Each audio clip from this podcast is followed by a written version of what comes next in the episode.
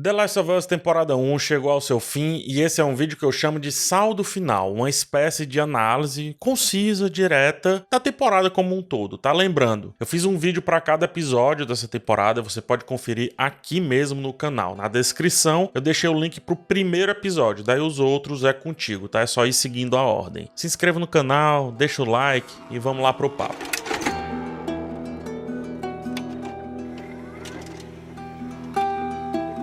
Eu não gosto muito de comparar a adaptação com o material de origem. Via de regra, não faz muito sentido. Mas aqui acho que não tem muito como fugir disso. Eu começo a temporada pensando que eles tiveram que retirar coisas dos jogos, né? Do jogo, enfim, da mecânica do jogo, que só fazia sentido lá para fazer a série acontecer. Como muitas vezes isso aconteceu lá, tipo a, é tipo a ação, essas coisas, como muitas vezes acontece, né? Só que do meio pro fim da série, e sempre revendo os episódios semana a semana, a minha percepção mudou completamente. Eu penso que na verdade eles tiveram que colocar muitas coisas que só fazem sentido nos games lá nos jogos, para que The Last of Us funcionasse como jogo.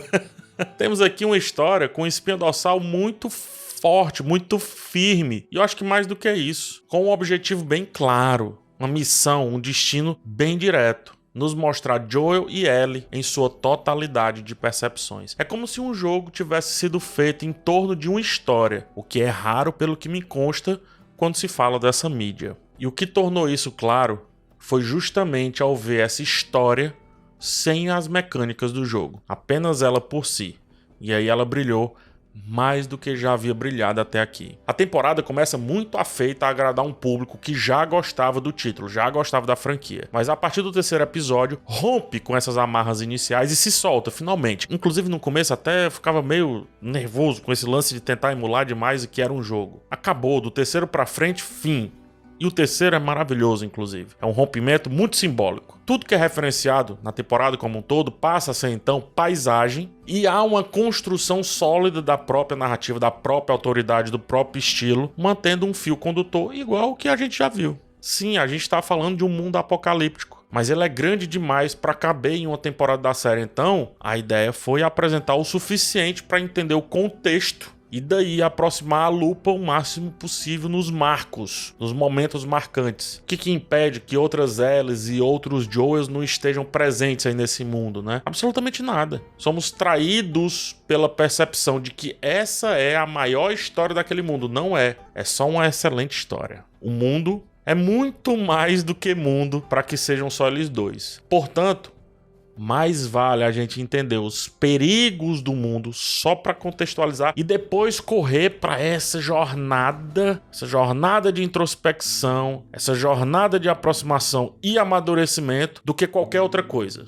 do que ficar matando zumbi, infectado, seja lá o que for. Muito mais interessante. E a série faz isso com muito carinho e muita calma. Greg Mazin e Neil Druckmann resolveram sobretudo a partir da metade da temporada, criar uma, uma história, né? criar uma série episódica. Ela não é procedural como era a maioria das séries antigamente, mas cada episódio nos traz uma peça fundamental para entendermos três coisas. São as únicas três coisas que importam para a temporada: Joel, Ellie e Ellie Joel. Ora é um, ora é outro, ora são os dois. Por mais que pareça apressada para muitas, é preciso compreender que temos aqui literais momentos-chave para essa relação e para o amadurecimento desses personagens. Qualquer outra coisa seria penduricalho. Doa a quem doer. Seria penduricalho. Só um bicho para fazer os dois correrem. Apostar em uma história que faz tantas elipses narrativas, que faz elipses tão longas e corta elas no meio, Cara, é muita coragem. Porque o contrário disso seria pedir que uma relação tão complexa se fizesse em horas, em dias,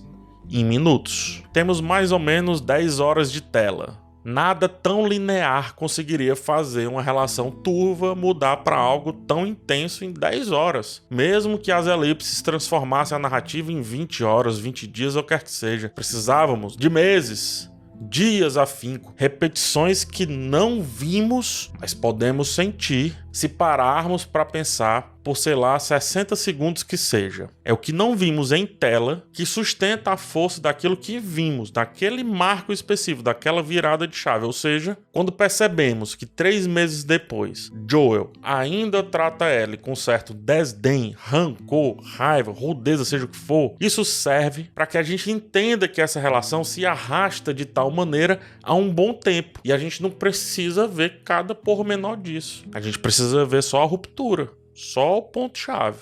A gente precisa entender perfeitamente o impacto disso naquela relação só quando há o impacto. Senão, você cansa. Senão, você cansa da mesmice da relação. Os episódios, portanto, vêm validar e dar luz a essa ruptura e o começo da construção, então, de uma nova fase, de um novo arco. E assim ele vai repetindo a sua fórmula episódio a episódio. É isso que é The Last of Us como que o mundo pós-apocalíptico se reorganiza, tanto na natureza humana quanto na natureza de fato. Esse é um tema que The Last of Us vem responder, vem debater, e por isso passa por cima da ação simples, da ação que não vem ter impacto direto. Se tem ação, alguma, alguma consequência, esse é o ponto. Se tem ação, alguma consequência tem que acontecer. Ou seja, tem que ter alguma morte, tem que ter alguma perda, tem que ter alguma dor, algum trauma, enfim. A recompensa de qualquer correria é, nesse caso aqui, o cansaço, né? Sobretudo do próprio Joel, né? Eu não tô falando do, do cansaço que ele já tem por estar tá velho demais para aquele mundo. Mas é o cansaço dessa jornada. Ele, a gente tem que sentir que eles estão sentindo isso, cara. E ao mesmo tempo, é criada uma estrutura para emocionar tanto para emocionar quanto para tornar o final da maioria dos episódios extremamente impactantes, extremamente gritantes. Não tem como passar por esse mundo sem falar e sem mostrar tantas mortes. Não tem como. O finito é muito mais presente nessa realidade do que na nossa. E a série respeita também essa característica fundamental. Algumas mortes são sentidas, outras nem tanto, porque também é assim que se pensa morte em um mundo onde vida e morte andam mais próximos do que no nosso, né? Não que não ande, mas mais próximos. A banalização disso é uma característica porque é a não banalização de alguns momentos que fazem Joel e Ellie evoluírem a sua relação, mas também evoluírem em toda aquela realidade. Vários símbolos da nossa sociedade são usados ao extremo aqui na primeira temporada. O sacrifício é colocado como um gigante a ser analisado com carinho, assim também como a sobrevivência, que você seria capaz de fazer ou aceitar fazer para sobreviver naquele mundo e também para afagar suas dores. Vários episódios vão tratando disso de maneiras diferentes, assim como um episódio que decide parar e falar da eternidade enquanto vida, mas também enquanto despedida. Neil Druckmann e Craig Mazin são espertos, sabem quem iam afetar, sabe que comunidade, que galera eles iam afetar. Uma galera muito afeita ao conservadorismo. E aí eles tocam nas feridas com força, apertam, giram enfim, fazem tudo de uma maneira que o pus vire sangue. Tentam exorcizar essa galera da série. Fala-se então sobre sexualidade reprimida e tantos outros assuntos que são destrinchados ou de modo explícito ou de modo implícito, a fim de convidar boa parte desse público a, das duas, uma, abandonar essa experiência, porque a segunda temporada vai requerer mais maturidade social ainda, ou a ficar nessa experiência e tentar melhorar, né? repensar opiniões, repensar preconceitos. É tão extremo que a forma como a religião é tratada aqui no oitavo episódio pode realmente incomodar mas também pode gerar uma perspectiva, quem tiver com os olhos muito atentos, de que ela é usada porque muitas vezes pode estar enganando, apenas enganando através dela. O que o olho incomodado vê aí ah, vai depender dos próprios preconceitos já definidos, né? É verdade que tem alguns saltos que, como eu disse, podem incomodar, e a série esconde isso, né? Esconde, sei lá, esses saltos, esses esses grandes espaços, gaps que são deixados em seus diálogos e monólogos maravilhosos. Porque antes se esconder em tanta reflexão proposta, boas reflexões propostas, do que em um vem e vai desenfreado que sustenta apenas poucas horas de discussão. Olha só como foi legal ele matar o instalador.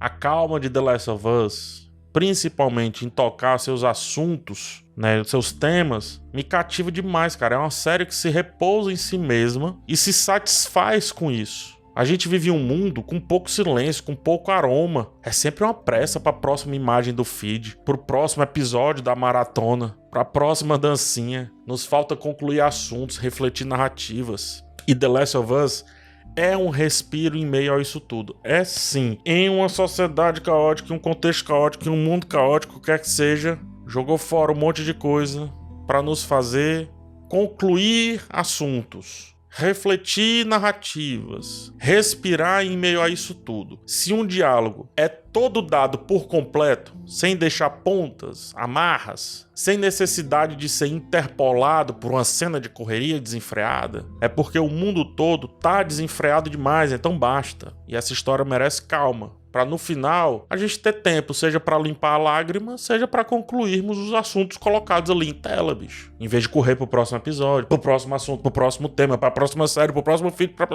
chega. The Last of Us supere muito o material original. Tira os excessos, apara as pontas, dá um polimento no fio condutor e principalmente enlarguece muitas discussões colocadas lá matar, morrer, deixar matar, deixar morrer, sacrificar, se sobreviver, tentar ser quem não é, deixar ou não o outro ser o que precisa ser, tá tudo aqui. São nove episódios onde cada um tem uma ação propositiva pro outro. Cada episódio serve ao próximo ou ao anterior. Sempre. Ação sempre direta. Ah, mas aquela história parece né, uma side quest, parece uma história apêndice. Vai reverberar lá no último episódio. É só ter calma.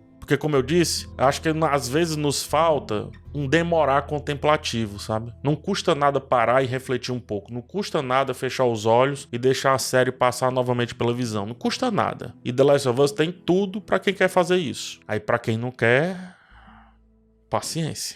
É isso. Muito obrigado por ter acompanhado esse vídeo até o final. Por favor, se inscreva aqui no canal e também deixe um like. Um forte abraço em vocês. Até a próxima e tchau.